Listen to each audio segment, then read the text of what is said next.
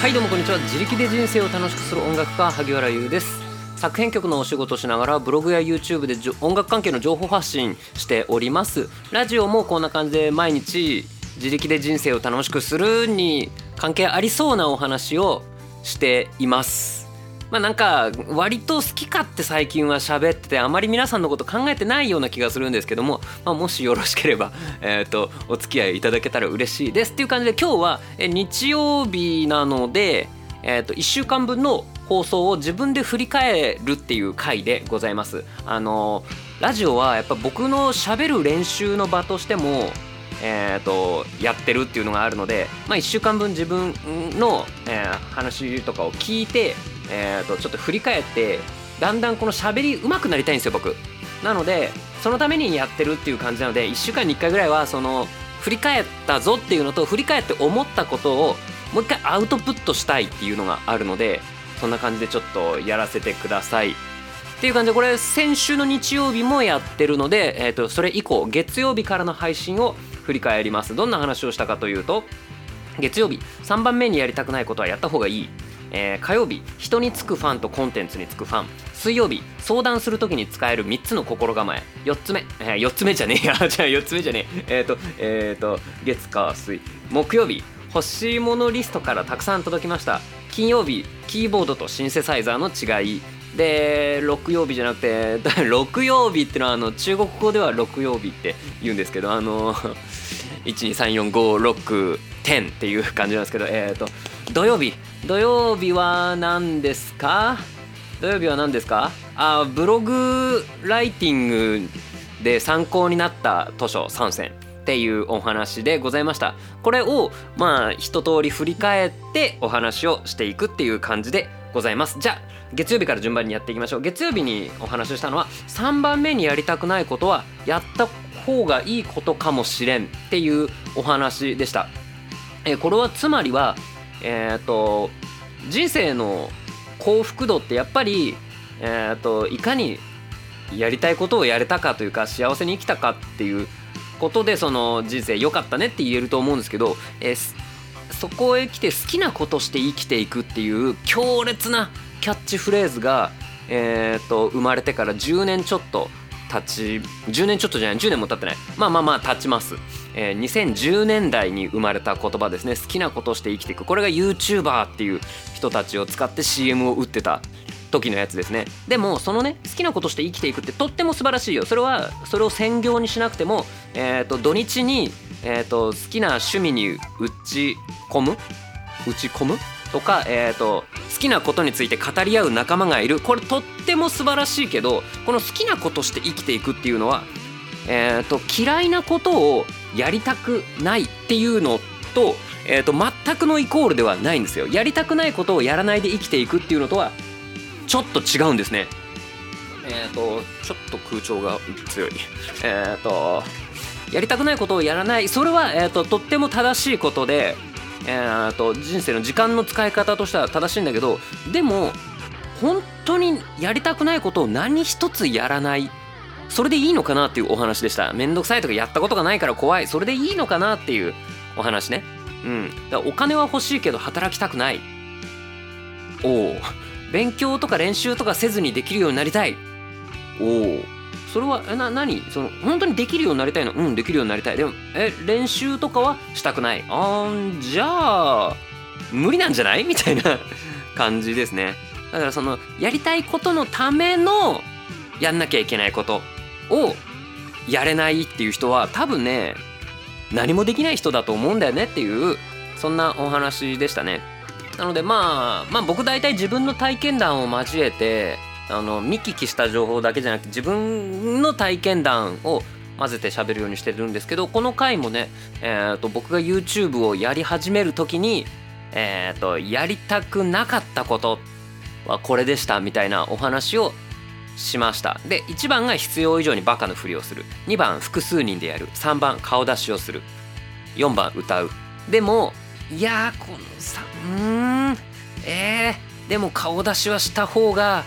なんか伸びる気がするなじゃあやんなきゃかなみたいな感じで、まあ、顔出ししてやり始めたわけですねで、えーと、顔出ししないで YouTube をやるっていう世界線をたどってないから実際どうだったかは分かんないよ。あの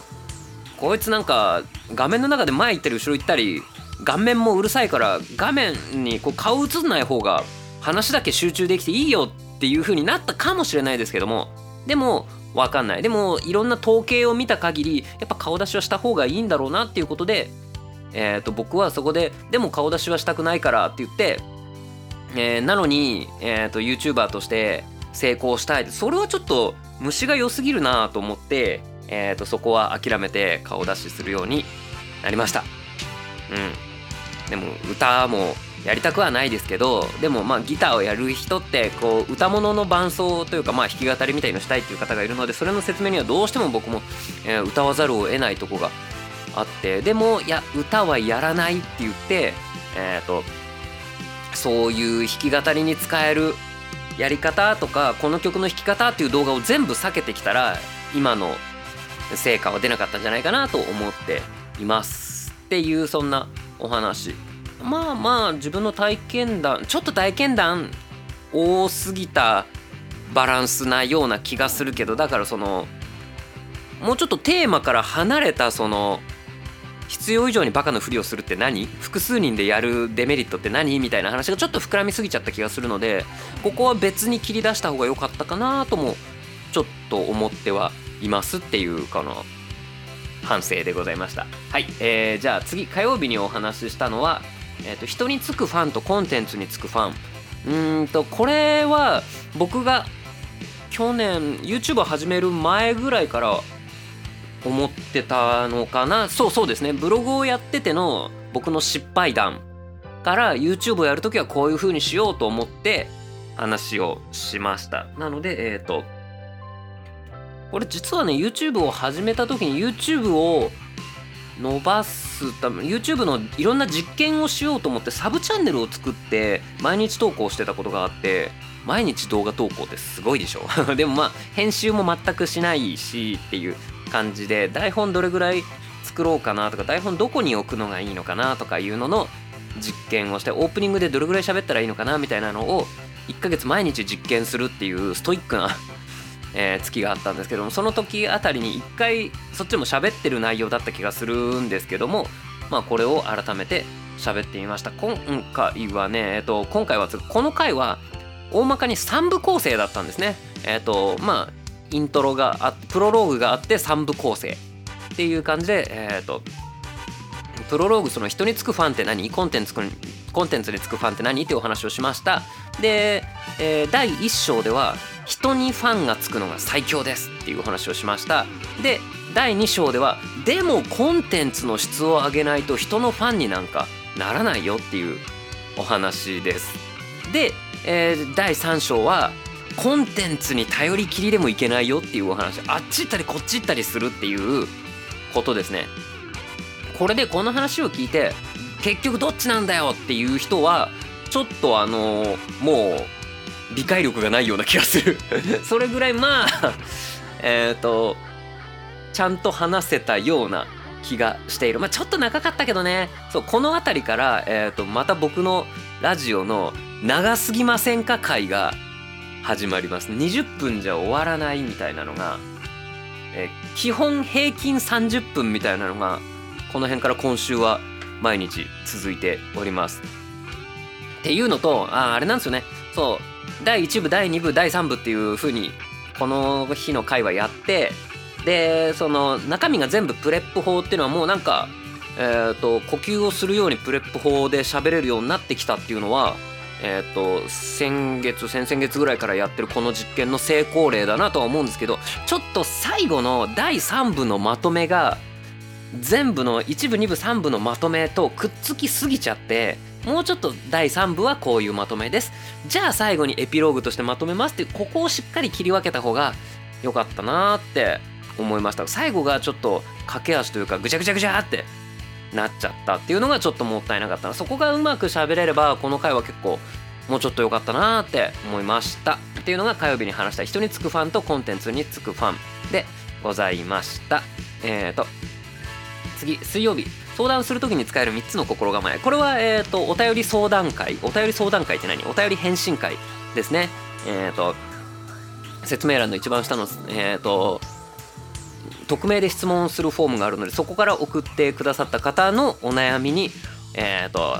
答えるみたいな体で僕が好き勝手喋るっていう感じですね。もう僕のに相談する方ってどうなんでしょうそのすごく悩んでるというかネタを提供する気持ちじゃないですか？違ったらごめんね。なんかそんな感じでそのネタを勝手に僕が展開してるんですけども、えー、この時はね相談する時に使える3つの心構えっていうタイトルにしたんですけども。えー、っとねこの3つ並列に話しそうだけど内容がね大まかに2部構成になってるっていう感じにしてみたんですよ。相談する時のコツ2つ。と相談する前にやること1つっていう感じで。だから前半が、えーと、第1部がタイトル通り聞かれた質問に相談する時にはこういう風に考えたらいいんじゃないですかっていうのを2つ挙げてで後半がまあ実は本当は僕が言いたいことかもしれない。僕も人に相談するってほとんどないので、えー、質問者さんへのそういう立場からのアドバイス。質問する前に、えー、相談あ相談する前にこういうのを考えるといいんじゃないですかっていうのを含めた3つの心構え。この3つっていうのがそれこそ昨日もお話しした池田隼人さんが言ってた他まあまあよくある手法ですね。3つえー、コツは3つありますっていうと,、えーと、聞く側読む側が、えーと、理解しやすくなるんですね。これが5つとか10個とか2つとかより3つが一番いいらしいのでこれはタイトルを先に決めてから3つなんかないかなっていう風に作ったっていう回でございました。うん。でちなみにこの相談する時に使える3つの心構えは、えー、1つ目相手に答えを求めない。えっ、ー、と回答返事という意味での回答は求めていいんだけど、えーと、ベストアンサー、えー、とか真理みたいな答えを相手に求めないっていう心構えもいいかなっていうのが1つ目。2つ目。逆に全て相手の言う通りに実行してみる。あの素人が小手先であのせっかくアドバイスもらったのに、えーと、自分はこうかなとか勝手に改変しないでまずは全部言われた通りにやってみるっていう。これは、えーと、相手の方がこの分野では、えーと上というか詳しい権威があるっていう場合はこれは結構有効です。で、え、ー、と3つ目逆に、えっ、ー、と質問相談しようかなってなった時にその自分の悩みを紙に書き出してごらんなさいと。そうするとあこういうことかっていうふうに自分でその悩みに対して客観的になってえじゃあこうしたらいいんじゃないの？みたいのが浮かんでくるかもよみたいなそういうお話でございました。うんえっ、ー、とこの人もねその僕に他のことを相談しようと思ってその質問箱っていうのを開いたらしいんですけど結局なんか多分自分で解決したかなんかなんでしょうね。でもっていうことってないですかっていう質問に切り替えてくれたので、えー、ありがとうございます。なんか質問相談しなくてもよくなったのに相談してくれてありがとうございます。っていう感じかな。はい。次。木曜日にお話ししたのは欲しいものリストからいっぱい届いたっていう回ですね。これはねえー、っと最近ありがたいことに本当にいろいろ送っていただいてありがとうございます。っつってこう調子に乗って送っていただけるんだったらあの賞味期限の長い食品をいっぱい入れてみました。そしたらえっ、ー、と本当いろいろ届いてありがとうございます？でえっ、ー、と昨日かな？えっ、ー、ともうあの結局リストの中を入れ替えたらハンバーグとかが届きました。あとミックスナッツとかありがとうございます。えー、っとマジで巣ごもり。できる。っていうことでねその結構なんだっけ。えー、っとなんだっけ。カレーとかハンバーグとか送っていただいたので久々に、えー、っとお米を炊きました。うん。えっと僕午後バーンって炊いてあの1食分つの1杯分みたいになるニトリかなんかで買ったそのまま温められるこのプラケースみたいのに入れて全部凍らしておくんですけどうんあのおかげでえー、っと湯煎で何か温めながら電子レンジでご飯温めるともう美味しいみたいな感じの生活が始まった。いやー嬉しい。ありがとうございます。僕結構そのずっと家にいるとやっぱりその仕事もずっと家だからちょっとあの煮詰まっちゃうからちょっと外を散歩するぐらいはあるんですけどもでもあのこれレンチンしてる間の3分だけ外歩くとかでもいいような気がしてきました。ありがとうございます。まあガス火かける時はねその外出れないけど、う、これ本当ありがとうございます。あのちまちまといただきたいと思います。まあ、このリストに欲しいものリストについて何度も話すとあのなんか嫌がられるかなっていうのもあるのでそんなに何度もお話しすることは今後もないと思うんですけどもでもあのラジオって自分の声で「ありがとうございます」って伝えられるからなんかこちらも気持ちいいんですよねこれ。なんかテキストで「ありがとうございます」って。言うであと僕文章を書くとどうしても硬くなっちゃうのであのこの度はお送りいただきみたいな 感じでいやここういう感じじゃないんだよな。でもわあありがとう。いやこれでもないんだよなってなった時になんか一番僕が伝えたい熱量で伝えられるのってあのそれこそ何年もブロガーやってたとはいえやっぱり喋るにはかなわないなと思ってそういうのでちょっとラジオを使わせていただいたっていう感じになります。皆さん本当にありがとうございます。あのめちゃめちゃ嬉しいです。あと欲しいものリストのあのいいところというかあの非課税です。っていうのがちょっとあります。あのね。なんだろうな。収入が1000円あってそれで 1000, 1000円分の、えーと、おかずとかを買うとでも収入1,000円あったんですよね。っつってそっからまた税金取られるじゃないですか。なのでそういうなんかマージンをいろいろ取られずに済むのでなんというかこのね。嬉しいですね。あのお支払いいただいた分が一番ダイレクトに僕に入ってくるっていう感じなんですよね。うん。なので そんな点もじゃあなんかこれちょっと面白いなと思ったから言いたくなっちゃっただけです。はい。非課税なんですね。欲しいものリスト。ありがとうございます。えー、っと、ね、疲れてきたな。あとは次あ金曜日。キーボードとシンセサイザーの違い。これはこれはあのー、やっちゃいましたね。喋りすぎましたね。うん。あのー、なんだろうな。これ3つぐらいの話が一気に入っちゃった感じがしてちょっとこれはね反省しましたね。キーボードとシンセサイザーの違いっていうのとシンセサイザーのその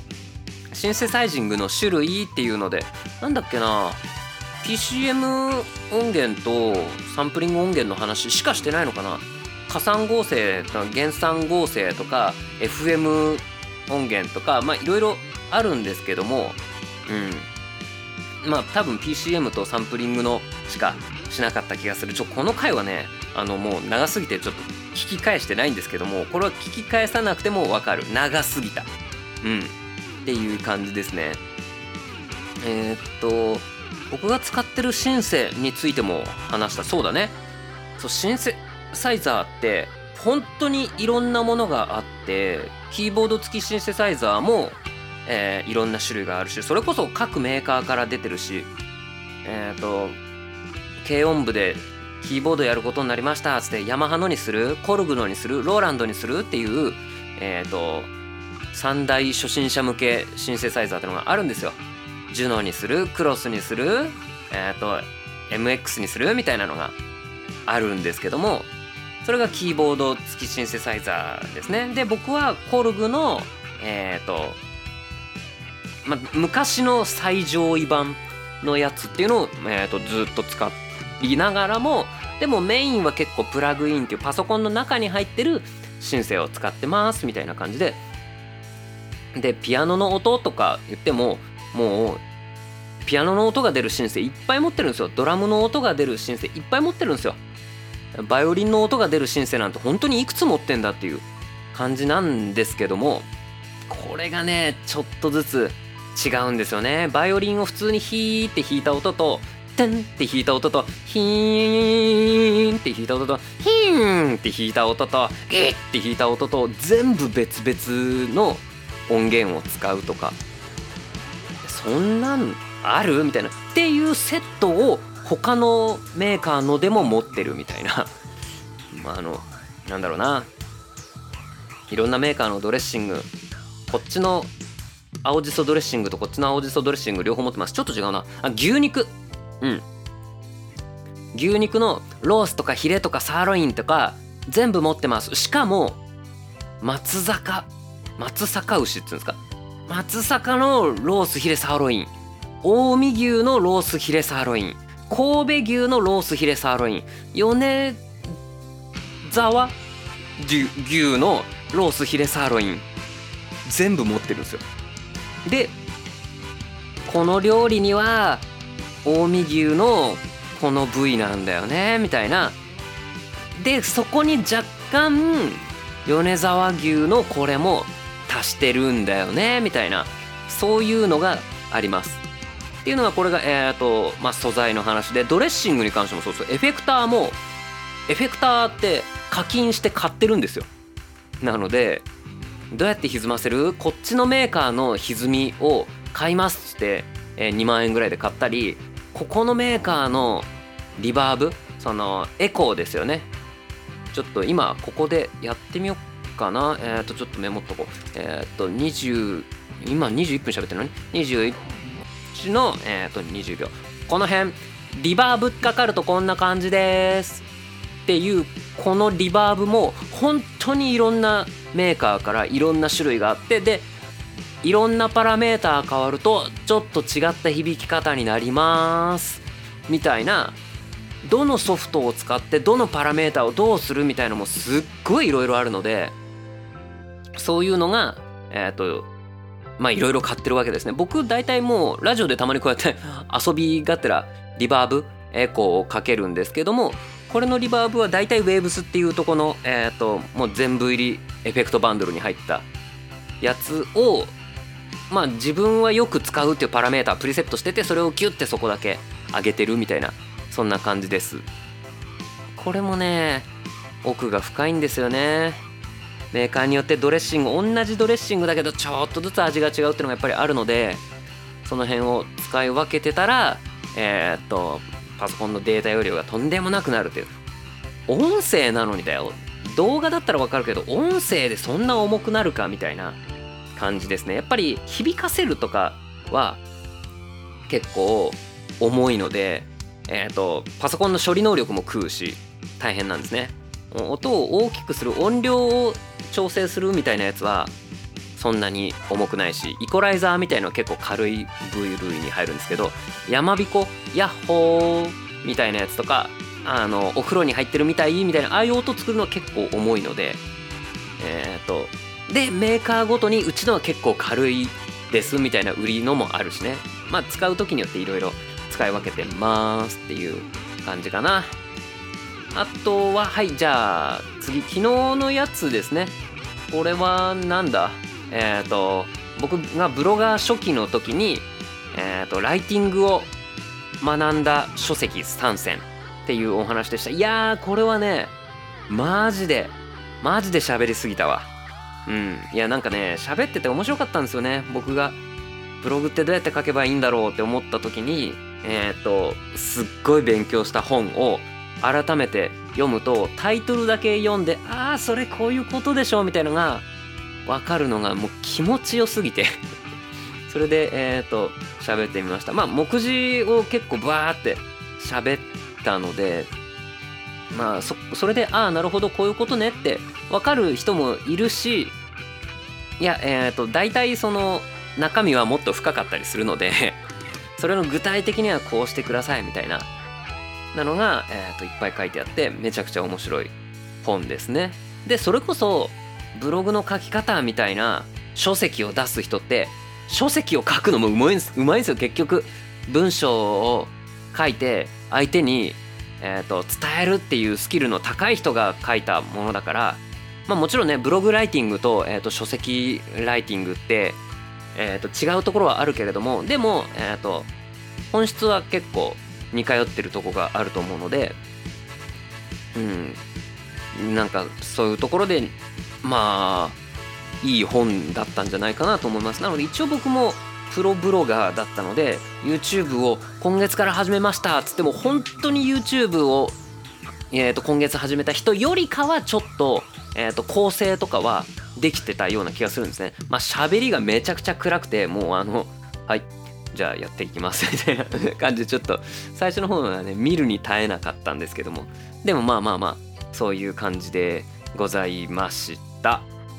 まあブログあそうかこの時は僕からもおすすめのあのライティングスキルっていうのを3つお話ししたんだったわ。何を話したかはちょっと忘れましたけど